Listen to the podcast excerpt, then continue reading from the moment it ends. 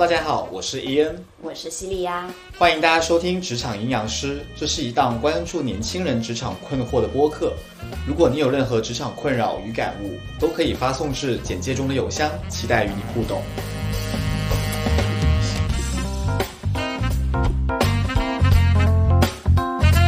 不就是因为他更会舔老板。对，然后这个其实会觉得，会有点排斥。对，会觉得这个不是一个特别光彩，或者说有一点不屑于去培养。他讲东，他老板不敢往西的感觉。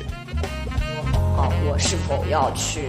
去管理一个我看不上的老板？对，日常工作当中应该怎么做，又不应该怎么做？我要不要越级汇报？嗯，我们偶尔也也得有有这种给老板甩锅的小心思，可是更多的时候也需要有这种为老板背锅的觉悟。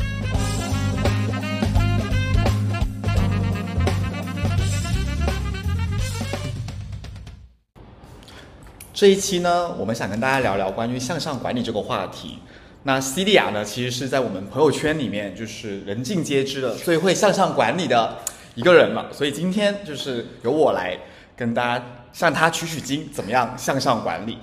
是吧？对你这个就是很会阴阳，你这个前面，因为 就是因为其实，嗯，我我虽然我我确实听到听到过很多这样的评价，但其实当我在听到这样子的评价的时候，很多时候我并没有那么开心，嗯因为你能感受到这个里面的阴阳，是，嗯，因为大家。首先，你会觉得自己的工作成果被忽视了，嗯就你们只看到了我的这一面。嗯啊，第二呢，就是，那但你又不能去去去反驳对反驳，因为你这的可确也是你做了一些事情。对，可能你就你不能就打着你明明明是个既得利益者，完了以后你还要去又当又立，对吧？但是呃，总的来说，我能感受到身边的朋友们，尤其是打工人的话，对这个词语还是比较负面。嗯，对，当大家提到这个，其实会觉得会有点排斥。对，会觉得这个不是一个特别光彩，或者说有一点不屑于去培养自己的这个能力，或者说有点不屑于说，呃，我得擅长啊、对我这一定要能够做到。嗯，举个例子，像就是最近很多公司也在做这个年终绩效或者年终奖的派发嘛。那如果今天我拿到相对不那么理想的，然后我的同事拿到更好的，很多人心里面可能会觉得说，哎，我的业务成绩并没有比别人差，可是别人拿的好，拿了更多，拿了更好的成绩，可能只是因为他比较会向上管理。还不就是因为他更会舔老板？对，嗯潜台词就是就是可能有人比你更会舔老板，可是大家有没有想过，这个在职场上向上管理是一门必修课呢？所以今天我们就来具体聊聊这个话题啊。刚刚提到说，就是 C 雅是我们朋友圈这个啊，就是向上管理第一人，是为什么呢？我觉得也可以请他自己本人来讲讲他目前就是向上管理的一些成果。希望我的同事和我的老板不要听到这期播客，嗯，那么，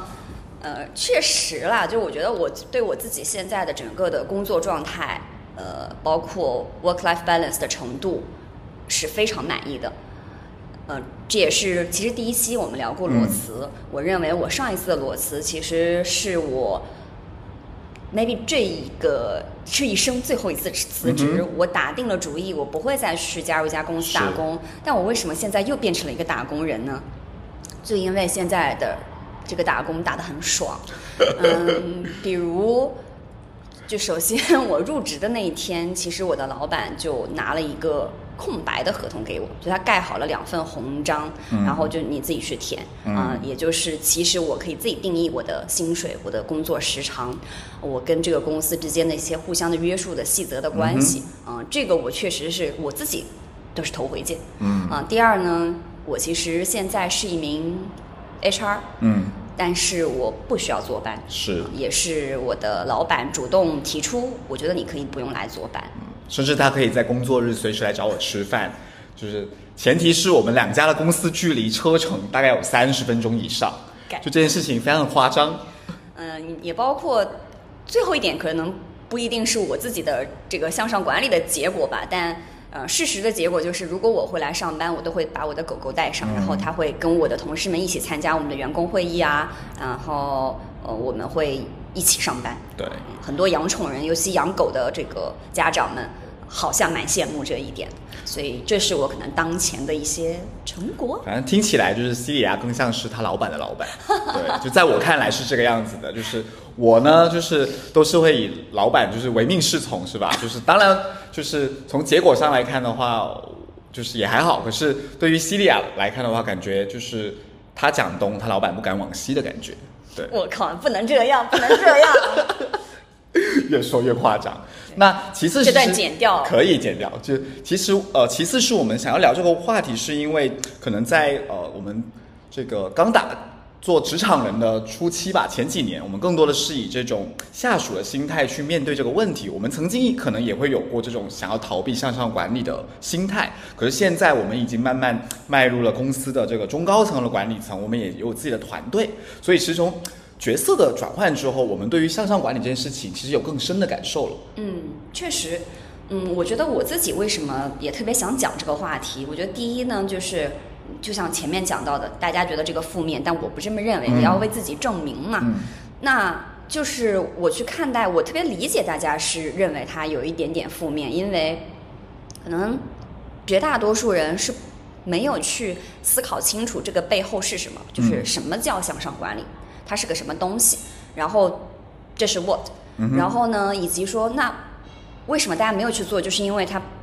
他们可能没有那意愿，因为他们不知道这个事情真的非常重要。是，也就是大家模糊的知道它好像重要，但又不知道它重要在哪儿。对。然后好，有些人知道它重要，也大概知道我可以做些什么事事情。但是只是大概知道，并不知道我从实际出发，我到底可以 take 哪些 action，嗯我日常工作当中应该怎么做，又不应该怎么做。嗯所以，由于对于刚才说的这个三 W 都不了解，于是本能的就进行排斥，或呃本能的进行逃避。对，然后就不会去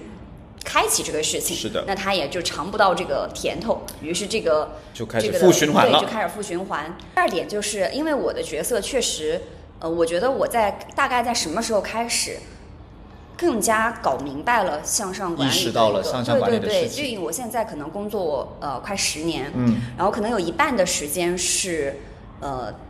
一半一半吧。就如果说在带五个人以内的团队的时候，我都把它看作我并不是一个团队管理者，就超过十个人的经历，就可能有五年我都在做一个。嗯，下属，嗯嗯，或者是一个就是基层管理，对基层管理。然后剩下的五年的时间，我我都是在带五十个人以上的团队，或者一百个人以上的团队。嗯，那么当我有这两种角色转换以后，尤其是我进入到后一个角色以后，我发现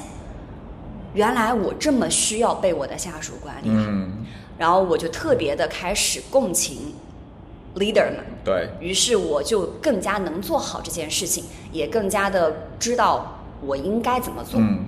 对，我觉得这就是，嗯，就是我前面讲说为什么我很想讲这个话题的两个点吧。嗯，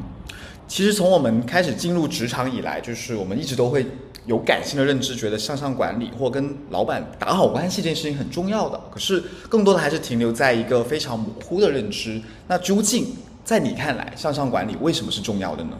嗯，因为前面我讲的很多东西，可能更多的是，就比如说，我说我为什么觉得这个事儿重要。前面咱们聊到的更多的是基于我的个人经历。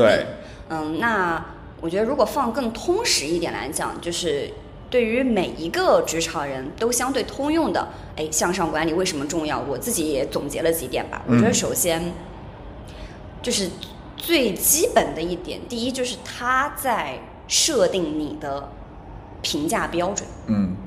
无论我们看就是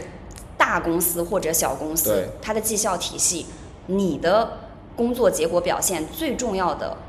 来源和决策者、话事人就是你的直系上司，对，你的直线 leader，对，你的 line manager，对吧？所以在一开始，包括外企，其实也很重视这个，嗯，line manager 这条线的这个管理，所以这是第一点，嗯，它可以去设定你的评价标准。然后第二个事情是，呃，如果说你在你的整个这个组织关系网络里，想要去成就一些事情，嗯，想要去推动任何事情，你其实是需要他给到你足够多的支持，嗯，因为你需要很多横向的资源，因为他是他他控制着这些资源，是，他可以去决定嗯，或者他是否愿意为你争取更多的资源，他能不能给到你你想要的支持，甚至超出你预期的支持。把刚刚的话翻译过来讲呢，其实就是大家其实也会有这样的体会，就是特别是在跨团队去调动一些资源的时候。你的十句话可能远比不是比不上你老板的一句话。那如果你能够跟他做好这种向上管理的沟通的话，其实他就可以帮你调动很多的资源，在你想要做的事情上面给你更多的助力。嗯，对。另外的话，当你呃，如果这个体系稍微大一点啊，你的老板也会有他的老板啊，在整个这个大的体系难以避免的有一些嗯隐性的或者显性的办公室政治，那么。在这样子的情况下，你其实需要有一些干预性的保护，嗯，他要帮你创造一些安全感，嗯，那这个不可能天生存在，是，你在他这里争取到的，争取到了多少，嗯，这样子的干预性的保护，对，完全取决于你怎么去做好了这个关系的管理与维护，对，因为一个组织的资源是有限的嘛，比如说同时间。我们同一个层级的人可能有十个项目在跑，可是公司可能最后只能支持做两到三个，那就是那这个是谁来决定的呢？很明显是由你的老板，甚至是由你老板的老板去决定的。所以为什么我们一直在讲说向上管理很重要？因为如果你没有做好这个事情，可能你就是被牺牲的那个项目或者那个团队。对，包括说当你进入到一个嗯新的团队，嗯。因为我一直主张一个观点，就是你要趁早去做这件事情，趁早与你的上司去建立关系和维护这个后续一直维护这样的关系。嗯，因为如果你去到一个新的团队，再加上这个组织又相对庞大、历史悠久的话，你是不知道它有哪些隐形的坑的。嗯，为了避免你日后发生一些常识性错误，嗯，和踩到公司的雷，对，或者更高老板的雷，嗯。你只要管理好你的上司，其实可以很好的避免这些点。所以这几点是我认为，嗯，就是更通识性的讲，不管是你在一个小公司还是一个大公司，向上管理都非常重要的一些基本原因。嗯，对。然后这个正好也也启发到我说，呃，就我们除了在这个组织内。看起来做向上管理是蛮重要的，就它会带给你在这个公司的结果有一个好的，有可以在让你在这个公司取得一个好的结果。嗯，另外一个维度，在这个组织的外部，我们其实平时招人都还是会去做一下背调的嘛。是。呃，你的原先的上司对于你的评价，如果是正面的评价，真的非常非常的。加分，嗯，然后也蛮重要的，因为我我有一个具体的案例，就是你也知道嘛，我就是呃人脉圈相对广泛，常常，嗯，对吧？就是这个常常需要找工作就找他，就是常常要帮大家去做这个背调的工作，然后我会发现，就有一次我去遇到某一个候选人，嗯，这个这个候选人原先在某大厂，嗯，也在也在深圳，然后。我拿到了两份不一样的北调结果，嗯，啊，然后这两份呢，就是一份是正面的，嗯，一份是这个负面的，嗯，然后其实也有这个，其中也有一份确实是这个背调公司嗯得出来的，嗯，但是呢，他这个负面的这个结果跟他在面试当中的表现其实是不一致的，嗯。就候选呃，就是这位这个公司还是想要给这个候选人机会的，嗯。所以后面这个公司做的事情就是想办法找到了他的这条直线。嗯嗯，我忘记具体是找到了他的加一还是加二。嗯，然后从以这个人的一个嗯评价，就作为真正的去佐证。对，因为我尤其像某些公司哈，那你看我我自己是有很多个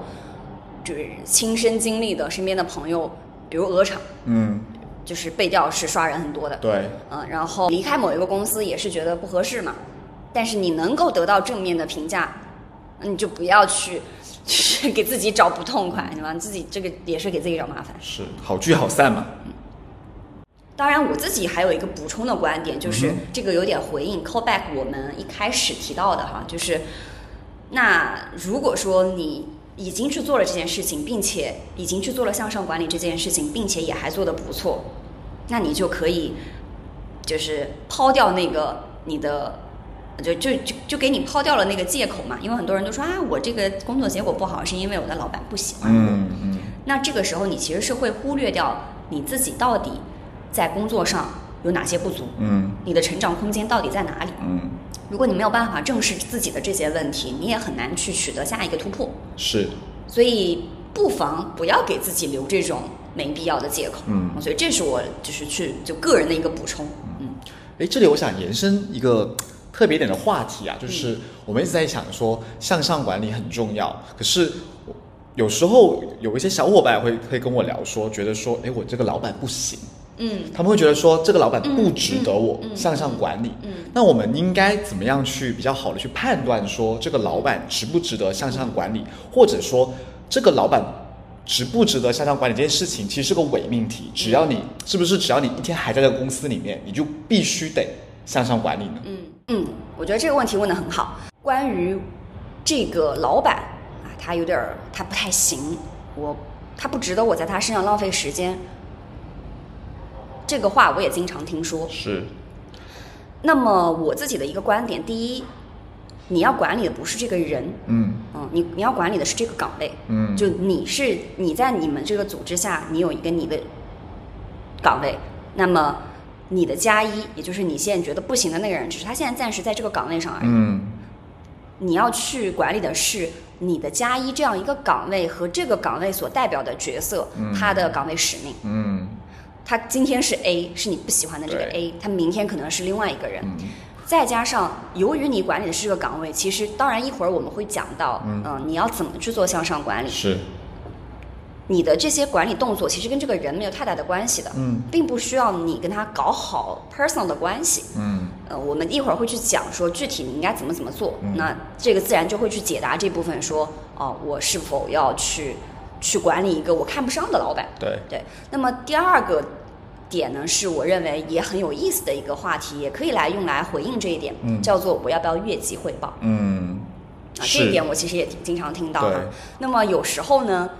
就首先我自己的个人观点，当然要，嗯，为什么呢？就是 对对对，让让我来慢慢讲哈。好就是首先就是我的观点是你就是必须嗯要。当然，它也是有方法技巧的。对就是那么，首先你你也问我说为什么？嗯其实这个就是在回答你前一个问题。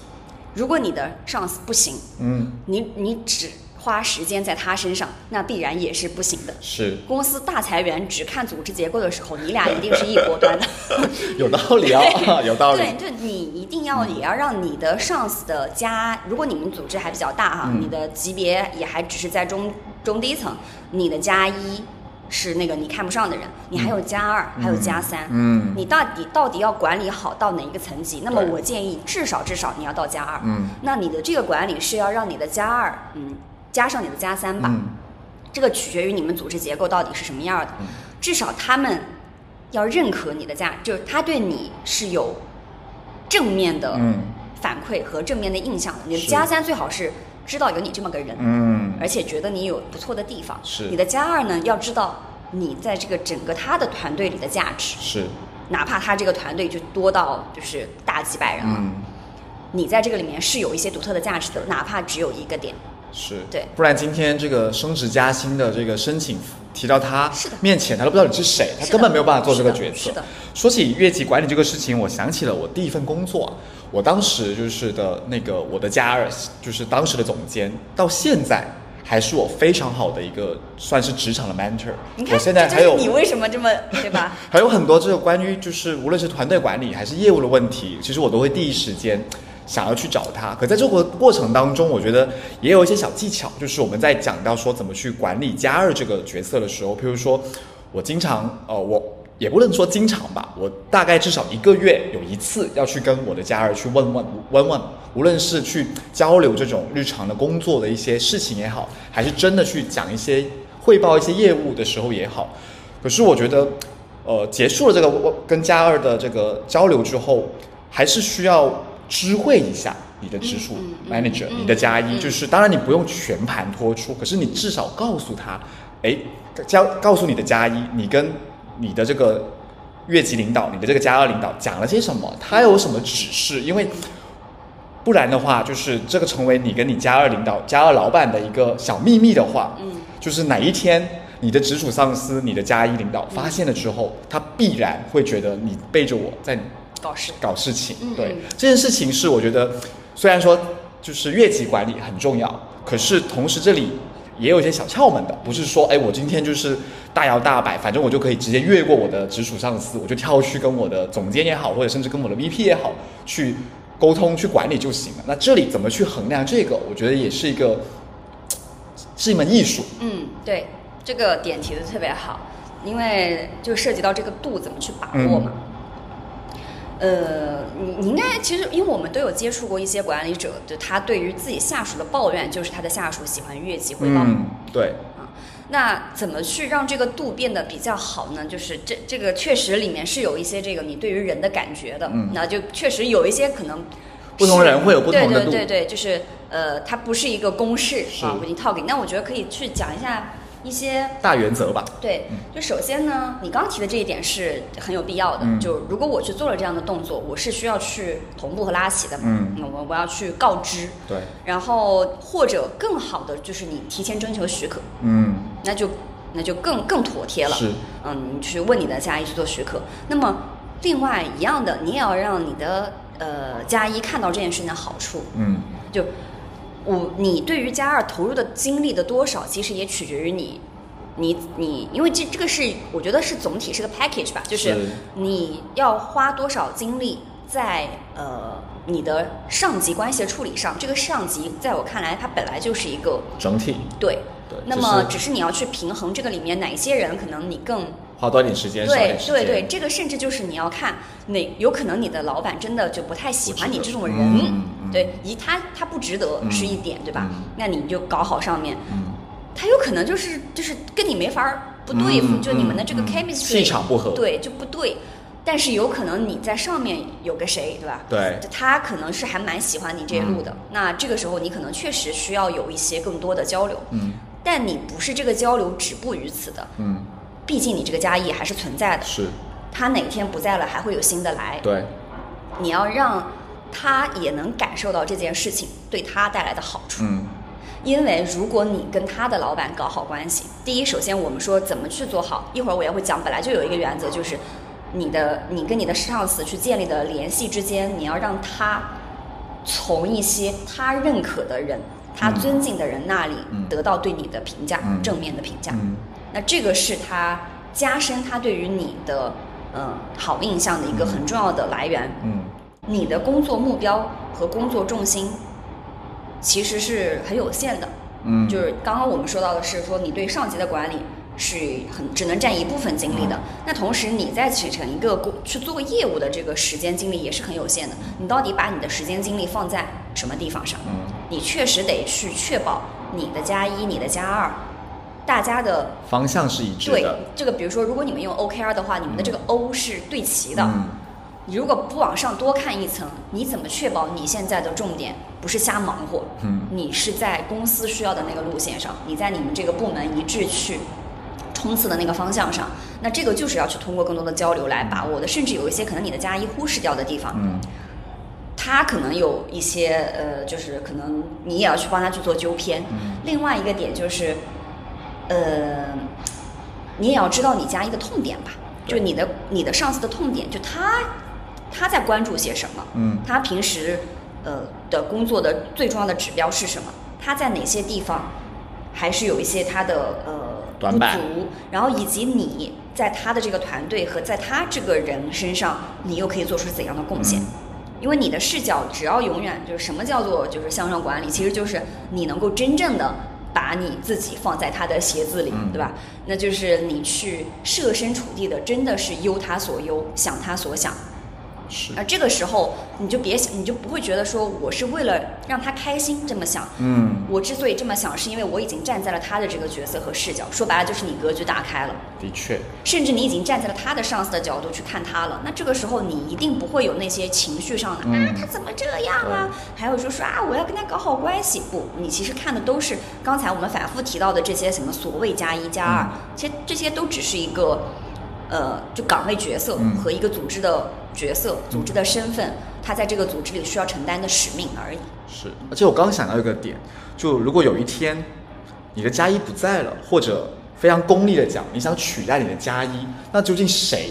做的这个决定呢？很明显就是你的加二，是不是？如果你没有提前做好这个对于你加二领导的这个向上管理的话，那这个机会明摆着就不可能是你的了，对吧？没错。关于这个嗯越级管理啊，嗯。就跨级汇报与管理，我我其实身边就有一个例子，嗯不不方便讲他的名字了，因为他们这个公司就是某深圳某大大大大厂，对，因为他们公司是这个就是人际关系非常敏感，嗯。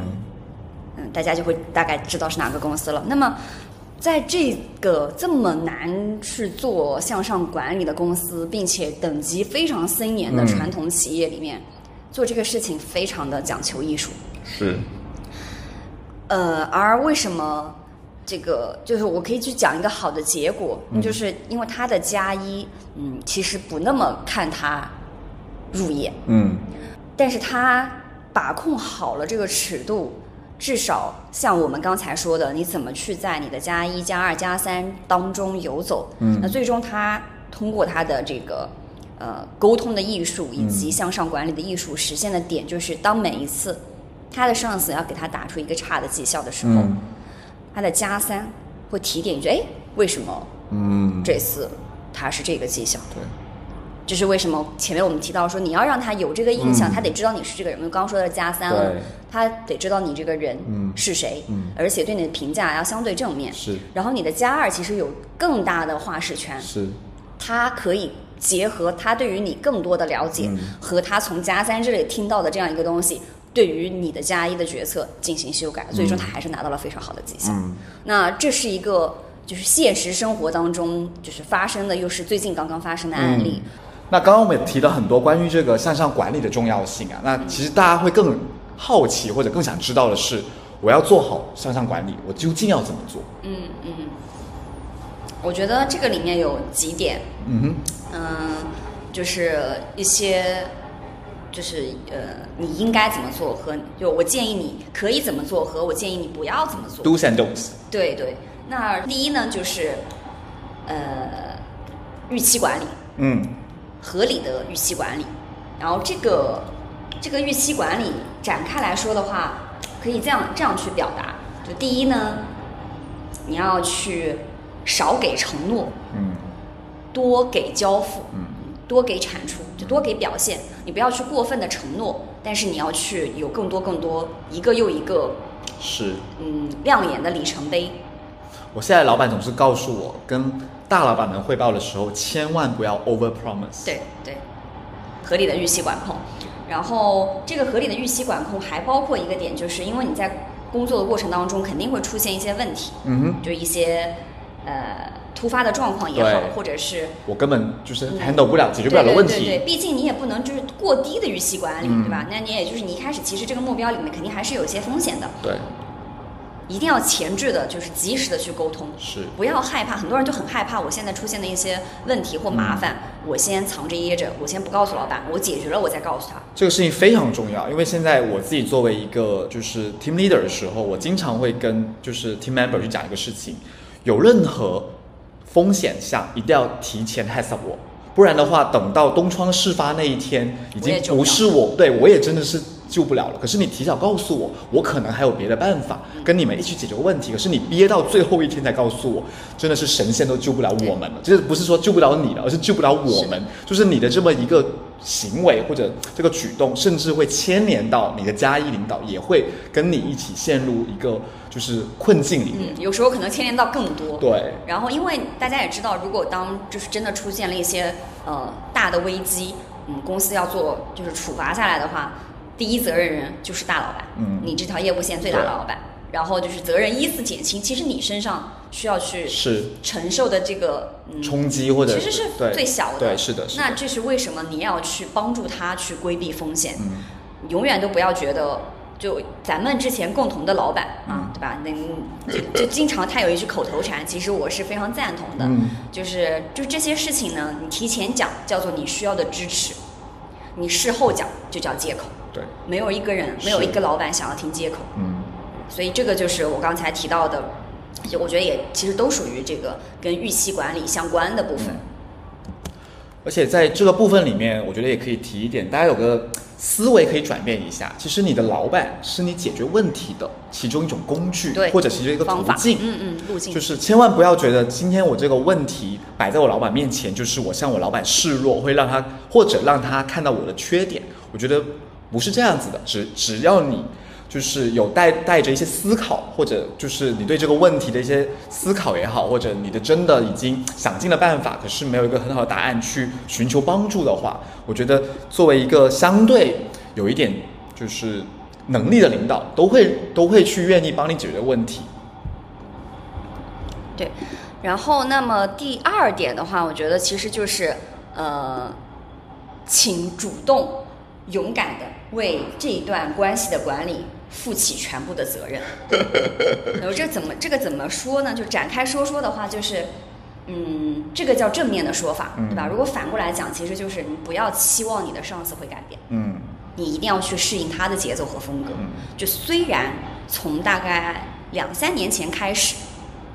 去年可能最两年前可能最严重吧，就是这个零零后整顿职场，嗯对吧？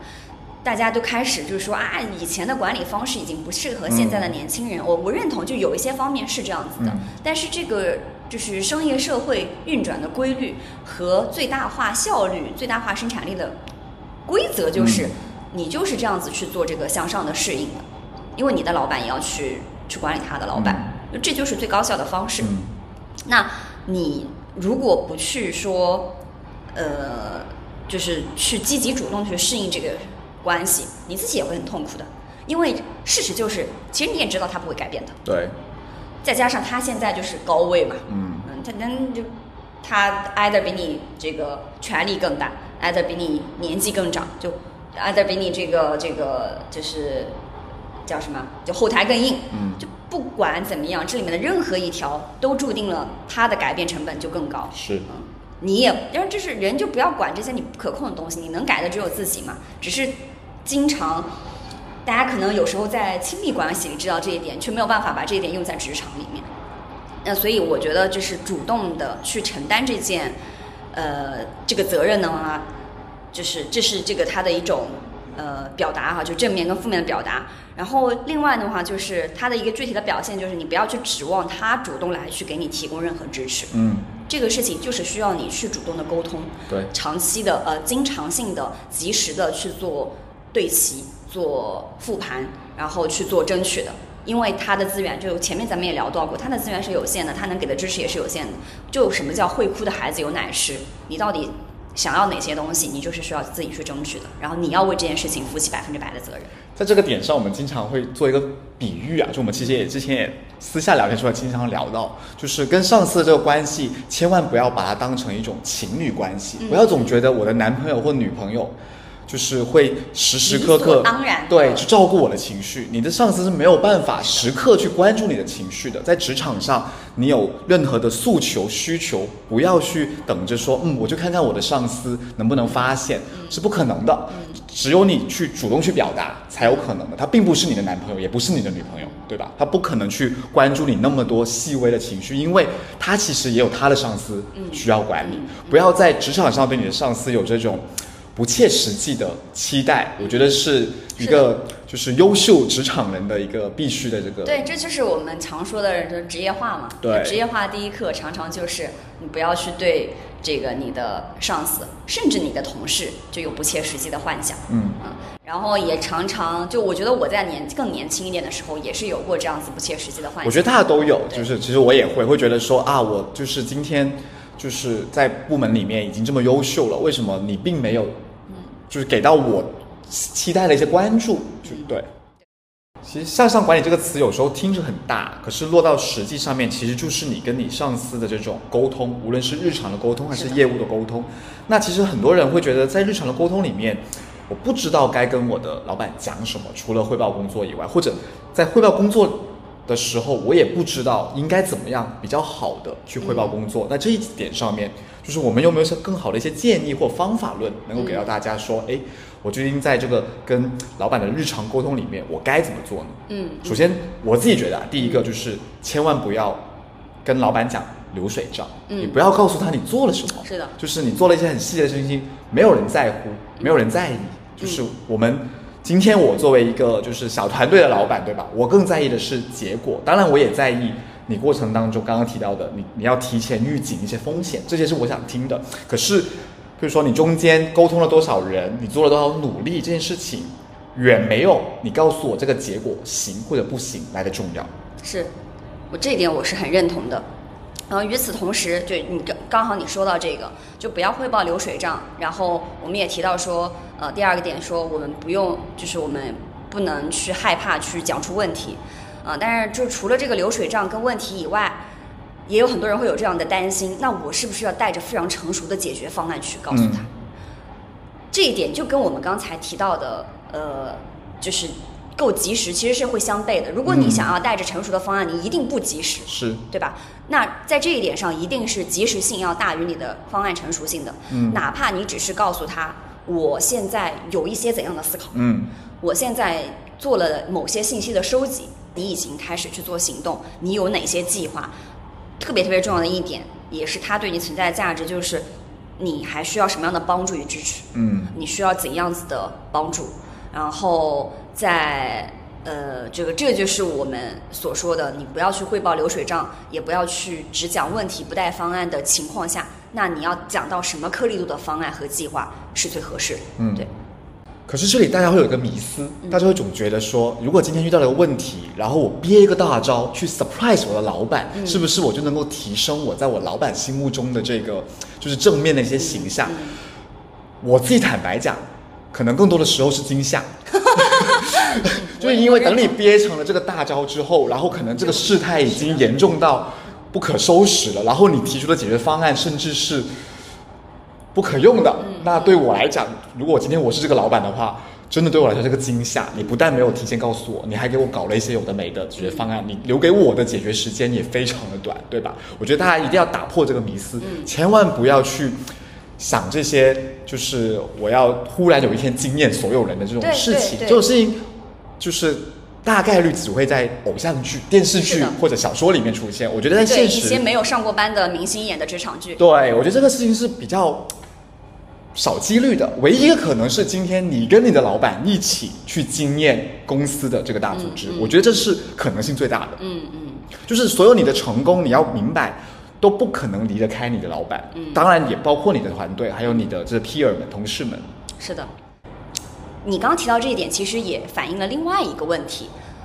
大家常常高估了自己在一个项目当中的个人贡献。嗯，会觉得我帮助解决了这个危机，或者说这个危机不是我造成的，我却提出了一个好点子，嗯啊、然后也会有人看到说这个汇报的材料里，这个明明就是我想出来的。嗯，尤其更年轻的职场人，经常会有这样子的这个抢功劳的事情对。对对对，他会觉得我的老板抢了我的功劳，嗯或者是我的同事啊、就高估自己对于这件事情的贡献。那如果首先这件事情，呃，就客观来说本来就是被高估的，就没有哪个组织说缺了谁就不能运转。对嗯，这个我相信大家他他们的老板也会告诉他们。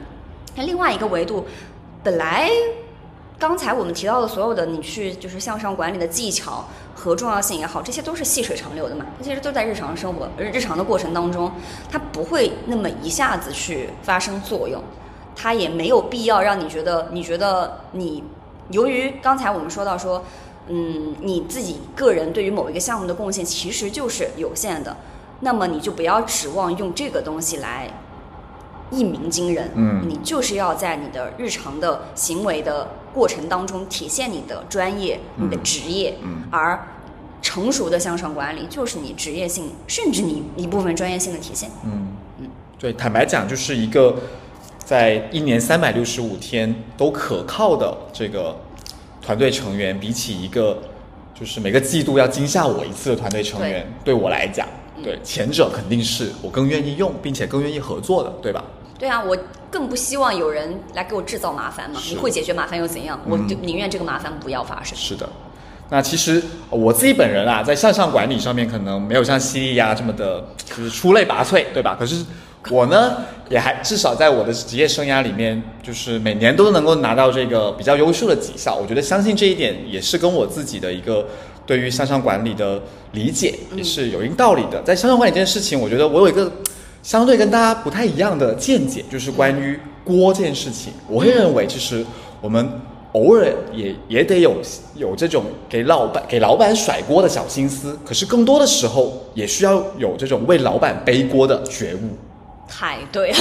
就是这个，我展开讲讲是怎么说呢？首先，甩锅这个事情，就是应用场景在哪里呢？我通常的应用场景肯定就是跨部门的人来找我麻烦，或者是我的加二或者加三老板来找我麻烦的时候，我觉得这个时候大家一定要善用你的老板，就是有些压力或者有些事情不是你这个位置能够扛得住的。刚才讲的，就是责任、义务、权利就是相匹配的。他是你这个老板，他就该承担这个。就是你要明白，对你的老板就是拿拿的比你多的钱，他就该面对这些压力。有些压力不是你可以面对的。比如说今天有个别的部门过来挑战我们一些什么事情，我可能第一个反应都不是跟他争论，而是去跟他讲说，哦，那这个事情可能需要您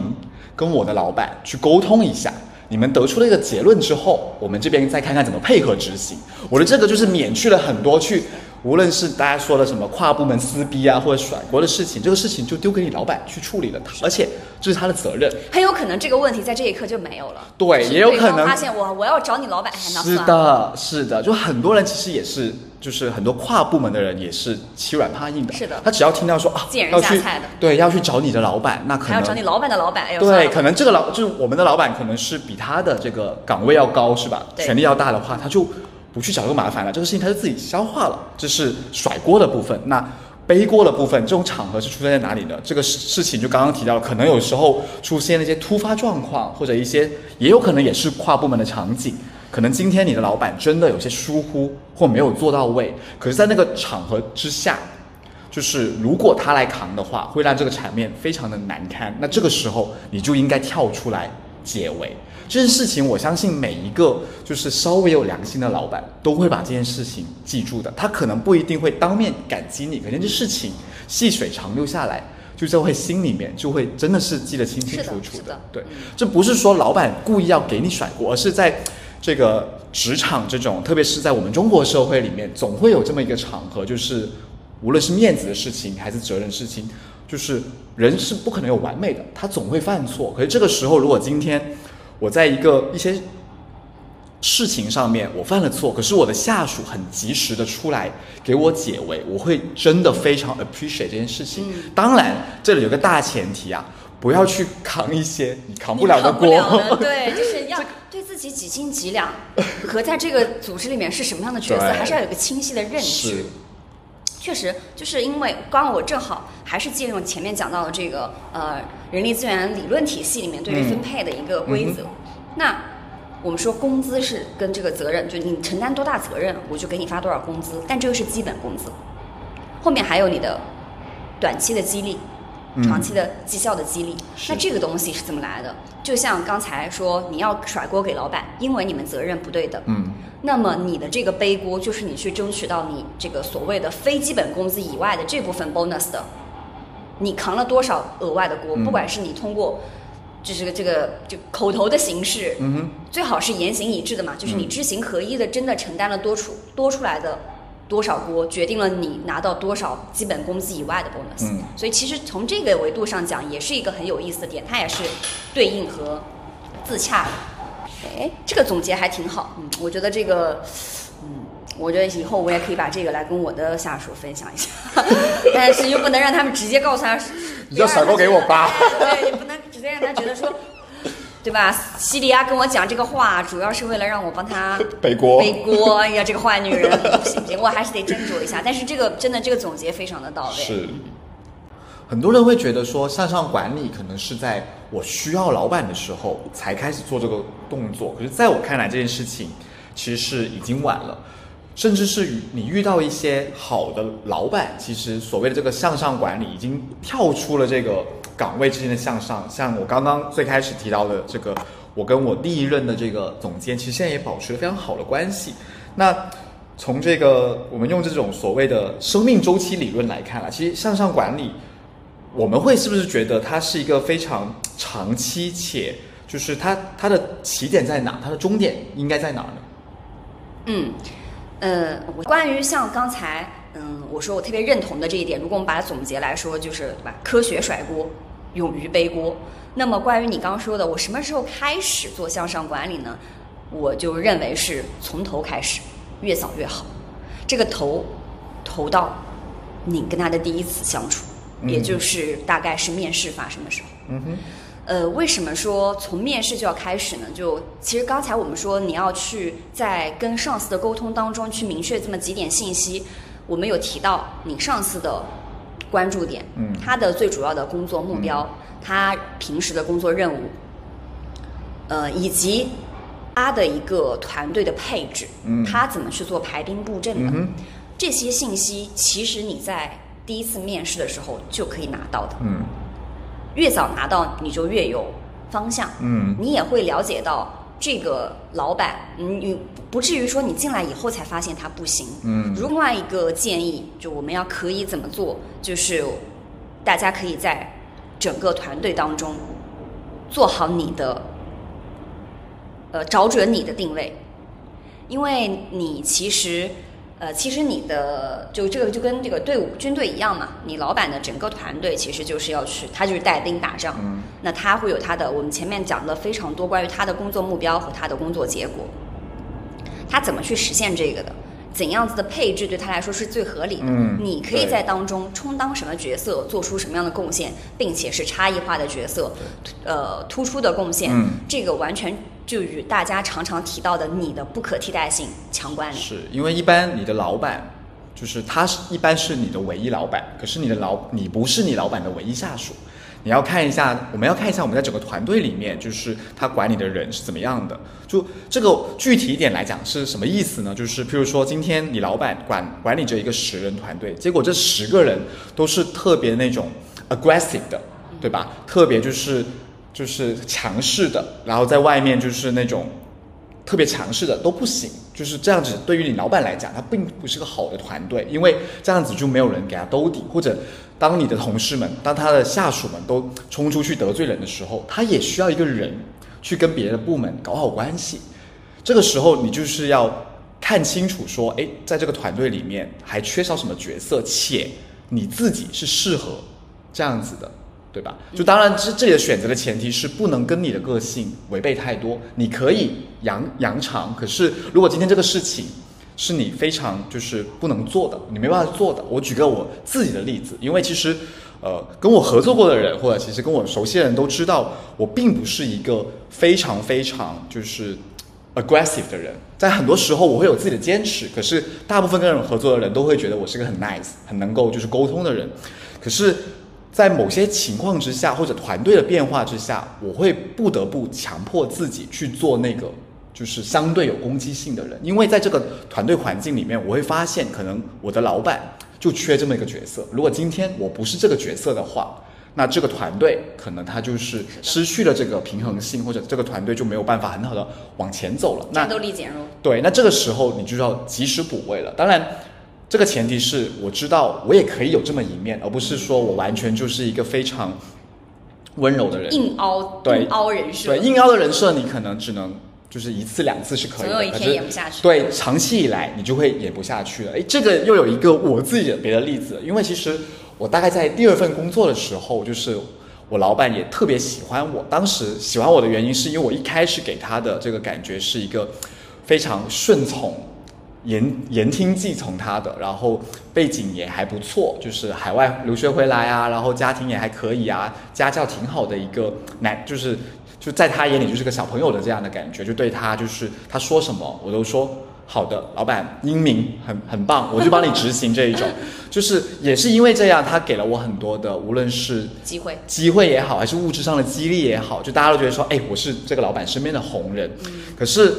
后面就是大概我就是扮演这个角色一年了，我就有点演不下去了，因为我觉得其实我也有很强烈的自己的想法，我没有办法就是真的完全躺平，就是跟着老板的思路走，因为我也想有我想要做的一些事情。那这样子，我就开始慢慢的没有办法演下去，也不自觉的表露出来，那就开始跟老板的关系变差了。其实刚才有讲到这么多关于向上管理的方法、呃技巧啊，是吧？无要无不要，嗯看起来都是一些术，嗯然后说不定可能更加深了大家对这个事情的排斥啊。然后我我说到已经聊到这儿了，我其实也想也想讲一讲，就是看起来我好像分享了非常多的术，但本质上，但是这个这个事情的道是什么呢？就我自己，你就你也知道，我现在就是在研究这个呃组织发展嘛，嗯所以说组织关系系统这个门科学，其实在就是组织关系系统这个科学里面，本身我们说的组织关系系统商，嗯，which 其实现代的组织和越来越革新的创新的组织，它接下来会去需要的这个呃这个商哈，嗯。它其实就是由你的情商、你的社交商加上你的智商共同构成的。嗯。我们其实经常提到这个什么组织创新，嗯哼。但是那组织在不断创新的时候，你的这个底层的能力，你的软性素质需要怎样去创新和革新，去适应越来越变化多端的组织和这个社会呢？那我觉得这其实就是一个基本的你的商中的一部分。嗯那在如果你把它看，你如果你看到了它背后的这些嗯更底层的能力，甚至是因为你就是为了要去让这个组织的运转更加的高效，嗯。组织获得成功，然后你的个人在当中也获得成功，你其实不会觉得我是在刻意的去钻营嗯。这些术，嗯，我是为了去让这个事情在最终来说它有更好的结果。是。因为退一万步讲，就是假设前面这不成立啊，你除非你不认同这个组织，你、嗯你除非你不期待这个组织取得成功，嗯。那说明也许你们的文化、你们的价值观本来就不契合，那你在这儿干嘛呢？嗯嗯，你就应该去找到一个。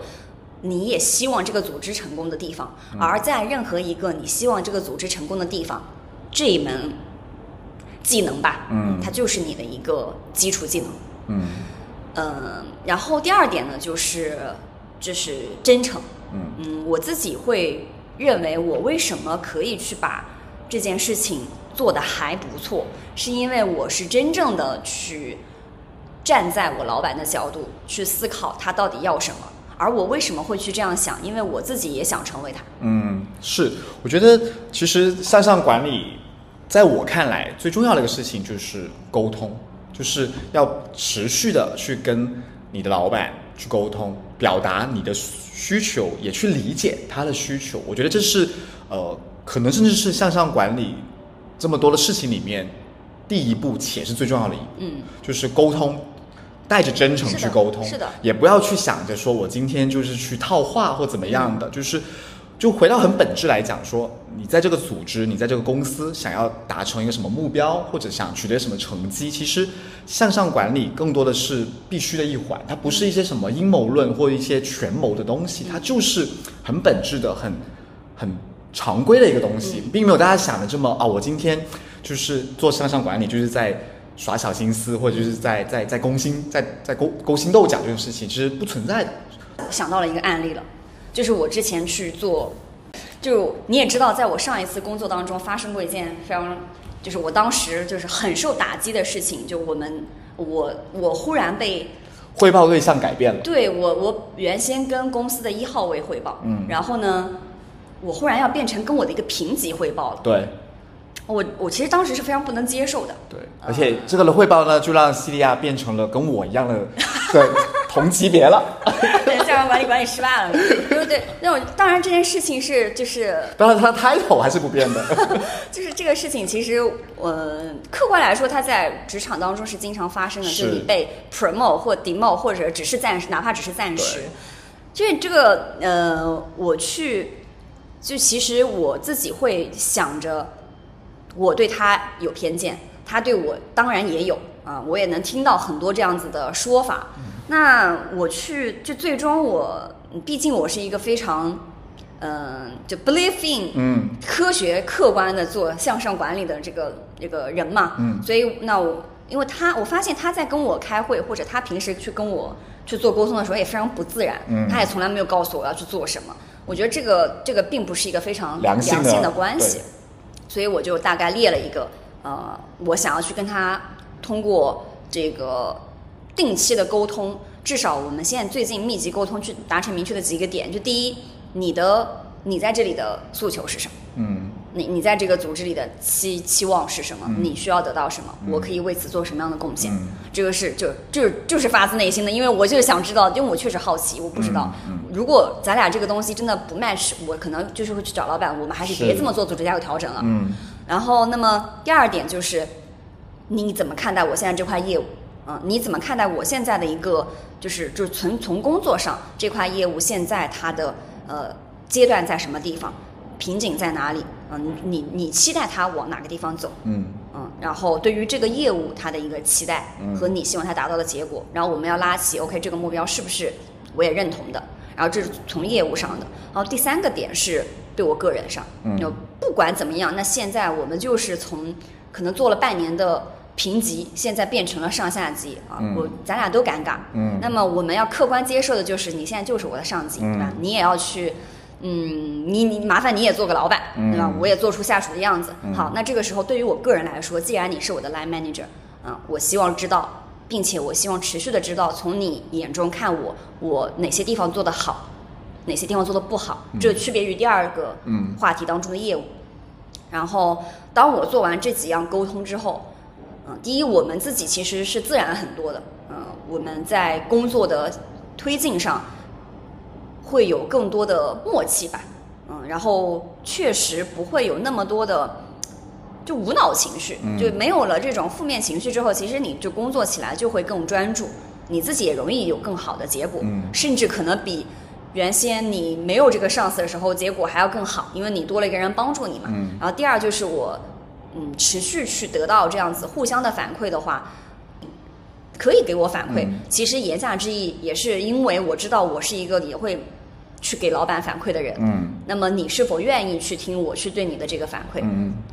我先去能够接受，然后我再去给再去给予你。如果你能接受，我们就以后就这样子去进行一个磨合吧。嗯嗯，那我觉得这件事情让我当时我的这个举动，让我后面的呃不到半年的时间，就工作变得相对比较愉快，嗯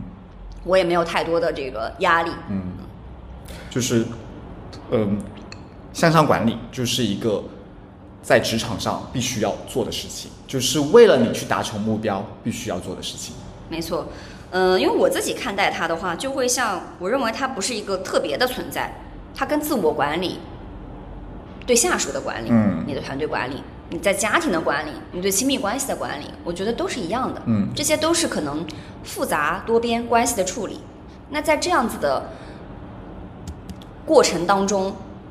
你其实运我们刚才提到的 maybe 一些方法或者技巧，也是同样适用在这些场合的。哪怕你跟自己对话，你去跟你自己去捋清你的自己的工作目标的时候，其实你也是这样子做的，你也需要这样做。嗯所以不用就是特别的妖魔化对向上管理这件事情，它是一件非常普通的，呃，没有那么多，没有那么多就是可怕的呃后果，也不需要你付出多大的努力，也没有像你那么这个就是看不上的这样子的一些行为。我们今天聊了蛮多的、其实就是明天又是新的一周了。无论是你已经开始在向上管理，或者你还没开始想要去做向上管理，我们都希望说，在新的一周开始，新的一周来临之际，跟你的老板约一次聊天，约一次谈话，正正式式的开始这个向上管理。嗯，呃，明确你对他的诉求，明确他对你的，当然了，明确他呃，明确他对你的期待，明确你对他的诉求。啊、就像最开始提到的，我们会认为大家是因为不知道，也不了解，不知道它是什么，也不知道它为什么重要，也不知道自己要怎么做，于是优先选择了逃避。那么也希望大家听完这期播客，可以更加科学、客观的看待向上管理，迈出主动沟通的第一步。这也是我们对大家新的一周的一个美好的期许吧。那今天的播客就到此结束，谢谢大家。如果你对这一期的话题有任何想说的，欢迎在评论区尽情阴阳。我们下期再见。